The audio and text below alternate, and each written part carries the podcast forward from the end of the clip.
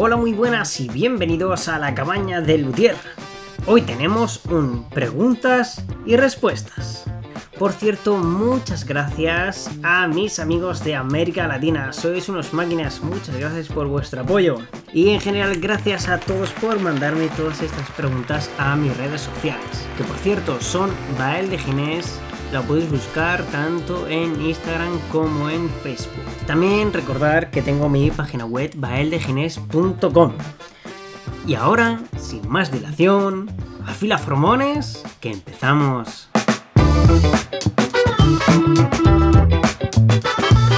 Bueno, pues vamos con la primera pregunta. Me dicen por qué se pone en una tapa armónica cuando hacemos la guitarra, por qué ponemos siempre las vetas más juntas en el centro de esa tapa. Y también me preguntan cómo influye la cantidad de vetas que hay en una tapa a su sonido. Las vetas siempre van al centro porque, en teoría, tiene mejor sonido. Al estar más juntas las vetas significa que el árbol ha crecido más lento y por lo tanto será mucha más densa esa parte. Eso ayudará sobre todo a la transmisión del sonido y que finalmente podamos sacar un mejor sonido de esa guitarra, ¿no? También quiero deciros que, como curiosidad, las vetas que están más juntas normalmente son los últimos años de vida del árbol. Lo que nosotros vamos buscando es que ese árbol sea viejo y que en los últimos años haya crecido muy poco. Realmente es como si nos quedáramos, ¿no? Con la propia sabiduría del árbol para el centro de nuestra propia guitarra y al final sacarle un buen sonido. También por la cantidad de vetas, lo que decíamos antes, porque es bueno una tapa que tenga más vetas y sobre todo más rectas, es por la transmisión del sonido. Cuantas más vetas tiene, normalmente transmite mucho mejor el sonido tiene mayor velocidad de transmisión porque tiene mayor densidad. Aunque también he de decir que hay guitarras que sorprendentemente tienen un patrón bastante feo y sin embargo sacan un buen sonido. A la conclusión que quiero llegar, si tenemos una guitarra con unas vetas muy juntas, muy rectas, podemos decir que casi seguro o apuesta segura que va a sonar bien. Pero sin embargo, a lo mejor puede ser que hagamos una que esa beta aparentemente a la vista no tenga tanta calidad, pero sin embargo que salga un sonido espectacular.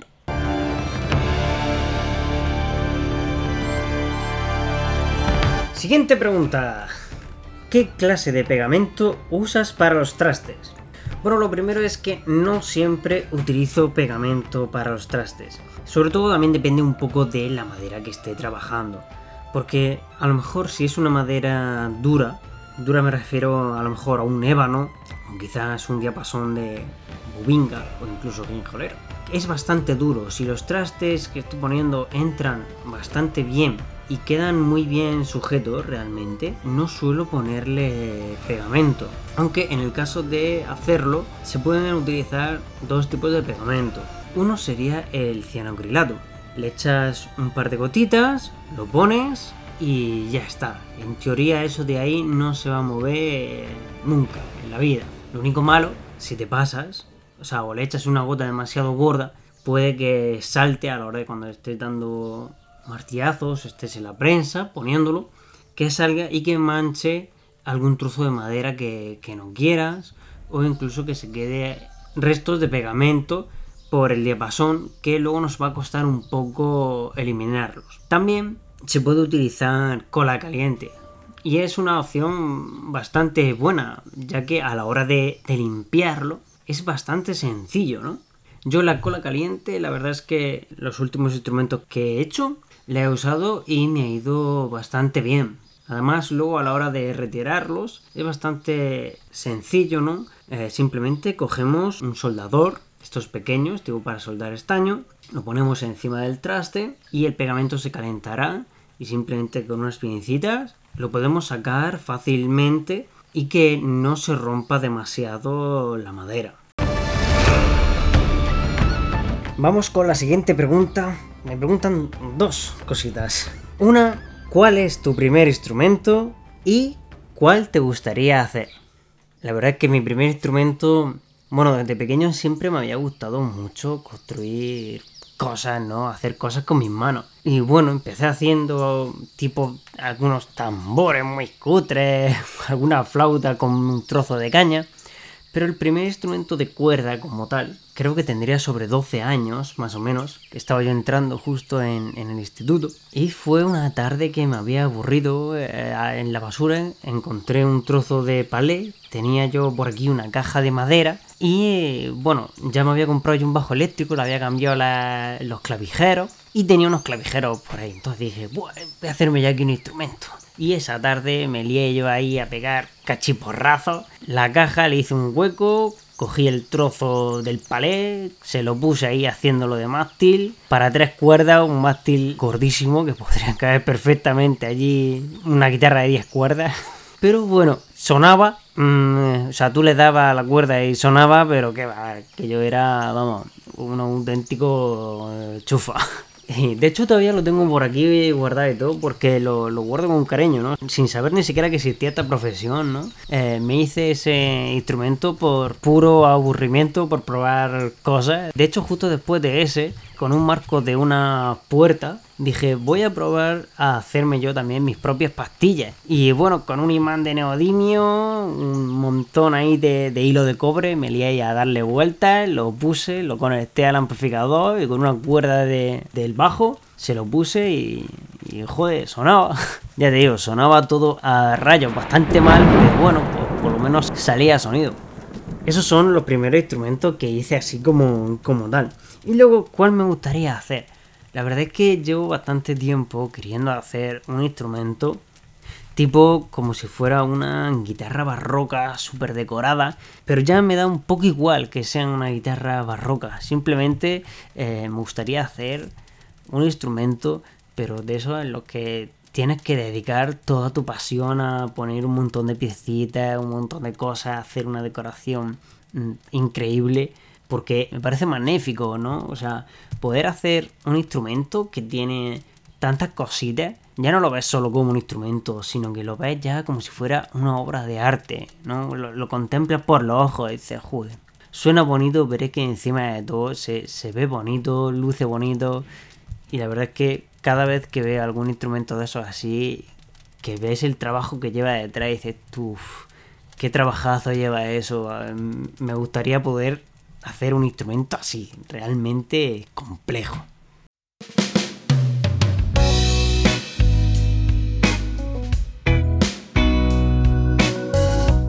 Vamos a por la siguiente. ¿Barniz sintético o no? Y Deven dice, ¿según para qué? Bueno, pues vamos a ver. Aquí siempre estamos metidos, ¿no? En el tema del el barniz. ¿Qué barniz es mejor para nuestro instrumento? ¿Cuál afecta más al sonido? Bueno, lo primero es que tenemos que saber qué tipo de acabados hay en un instrumento. Si nos vamos, por ejemplo, de digamos que de menos protección a más protección, empezaremos primero por la cera, es el acabado más natural de todos, y simplemente cuando nosotros tenemos la guitarra ya lista, echamos nuestra cera por encima y ya estaría. Al final tiene una capita muy fina, sobre la cera así que se mete más los poros, los va llenando. Y bueno, si tenemos cualquier arañazo, cualquier cosita, es muy sencillo de repararlo, ya que simplemente le echamos un poquito de cera y ya está. Pero claro, eh, no está muy protegido el instrumento. Luego iríamos al aceite. El aceite, si lo echamos solo, sin ningún aditivo, eh, se parece bastante a la cera lo único es que si le damos ya varias capas o incluso si mezclamos el aceite con alguna resina, en el caso de los violines, que se hacen unas recetas con diferentes aceites y resinas que le otorgan plasticidad o, o le otorgan resistencia.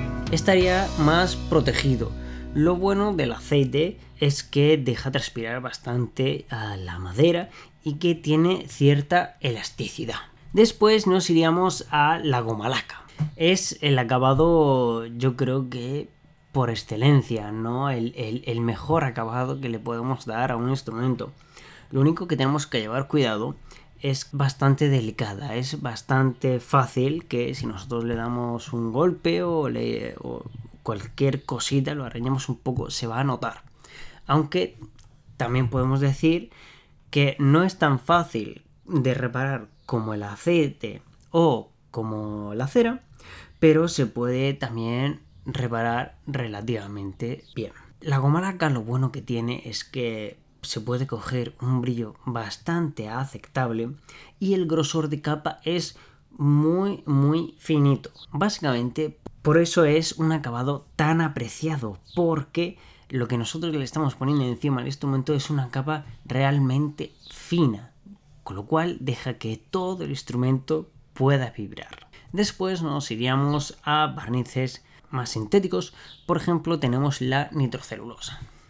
Es un barniz que realmente es un derivado de la propia resina del pino, de forma que su origen también es natural, aunque llevan unos procesos químicos.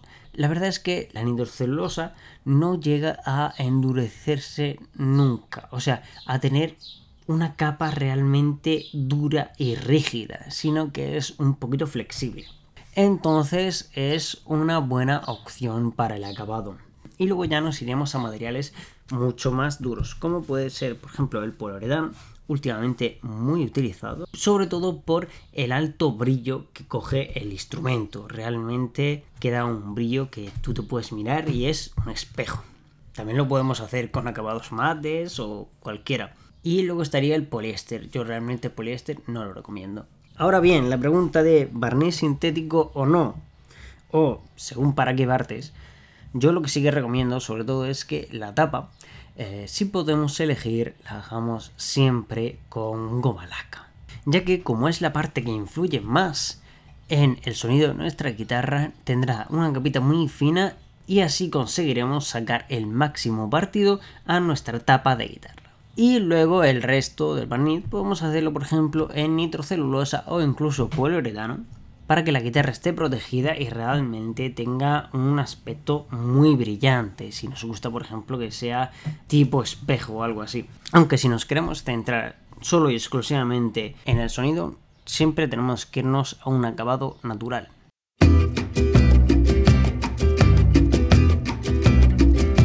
Bueno, vamos ya por la penúltima pregunta. Que dice, ¿cómo puedo cortar el nácar y no morir en el intento? Macho, gracias esto. Bueno, pues la verdad es que es eh, bastante sencillo. Yo a la hora de cortarlo lo que utilizo siempre es una sierra de marquetería. De hecho yo compro hojas que se utilizan para joyería porque son bastante finas, cortan muy bien y duran bastante. A la hora de cortar el, nácar, lo mejor es hacerse una pieza de madera en la que tú puedas apoyar tu pieza de, nácar con un pequeño, una pequeña obertura para que puedas pasar por ahí la, la, sierra y esté apoyado digamos que el nácar por todas las partes. Lo más importante es no hacer fuerza para no partir la pieza y cuando lleguemos a una esquina intentar detenernos unos pocos segundos y con mucho cuidado lentamente vamos girando poco a poco la pieza y la sierra para hacer bien esa curva. Eso también nos ayudará a romper menos hojas. Por otro lado, si queremos utilizar por ejemplo la Dremel para cortar el nácar, recordar siempre poneros una buena mascarilla porque el polvo es bastante nocivo y huele un poco mal también. A mí me recuerda un poco al, polvo que, que suelta eh, cuando estamos trabajando el hueso. Sobre todo lo que hay que tener es paciencia y tener muy claro el dibujo que vamos a hacer antes. Yo en este caso lo hago antes en el ordenador, después lo imprimo y lo pego sobre la pieza que quiero hacer y una vez que ya lo tengo ahí, simplemente voy siguiendo la línea y lo voy sacando. Pero bueno, esto te vale para cualquier pieza que quieras cortar, para cualquier incrustación. Simplemente lo pones con paciencia, vas cortando con tu sierra de marquetería suave. También es importante tener una sierra de marquetería buena que no se doble. Pero bueno, no tiene ningún misterio, es simplemente tener paciencia. Y bueno, ya llegamos al final. Vamos a la última pregunta. Esta me ha llegado por correo electrónico a través de mi página web. Dice así, Hola, hace un tiempo en una guitarra acústica de pifón bastante económica, lijé todo el mástil y le di un acabado al aceite con un barniz que se llama True Oil. Me ha quedado como a grumos y me cuesta un poco pasar la mano. ¿Algún consejo o método para poder retirarlo? Bueno, tengo que decir que eh, los acabados al aceite en los mástiles son bastante buenos, de hecho a la gente le gusta bastante. Lo que te ha pasado es que no has hecho muy bien el proceso de acabado en el propio mástil. Yo sí he visto que me han mandado una foto y le ha quedado un acabado como con grumos. Eh, eso es porque, sobre todo a la hora de dar aceite, has echado una capa demasiado gruesa de aceite, no le ha dado tiempo a secarse. Cuando apliques, por ejemplo, estos aceites, lo más importante sobre todo es lijar bien el, instrumento, en este caso lijar muy bien el mástil con lijas de diferentes granos. Podemos empezar desde 120, 180, 240, 360 y acabar con 400. Y después le damos una mano de aceite. A la hora de aplicar el aceite, lo que hacemos nosotros es echarlo en un trapo y con ese trapo lo restregamos todo. Más o menos cuando pasa unos 5 minutos que el aceite no está todavía seco, con un trapo limpio se lo pasamos y retiramos el sobrante. Al día siguiente podemos volver a revertir ese proceso y al día siguiente si al tacto lo notamos que no deja, podemos volver a repetir ese proceso varias veces, hasta 4 o 5 veces.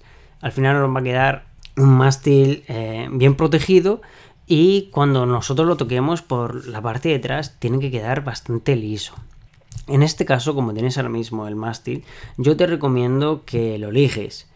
Eh, hagas el mismo proceso de, de lijado y te va a costar un poco retirar sobre todo los grumos, tendrás que tirar bastante lijas porque se te quedará pegado. Pero bueno, una vez que ya retires lo máximo que puedes y lo eliges otra vez bien, prueba a echarle otra vez el aceite como te, como te acabo de explicar. Y la verdad es que se tiene que quedar un acabado mucho mejor que, que el que tenías antes. Bueno, pues muchas gracias por todas vuestras preguntas. Recordar que el capítulo de la semana que viene es el último de esta primera temporada. Volveremos ya para mediados de septiembre con muchos más capítulos. Muchas gracias por estar ahí. Un saludo a todos, os quiero muchísimo. Gracias por escucharme.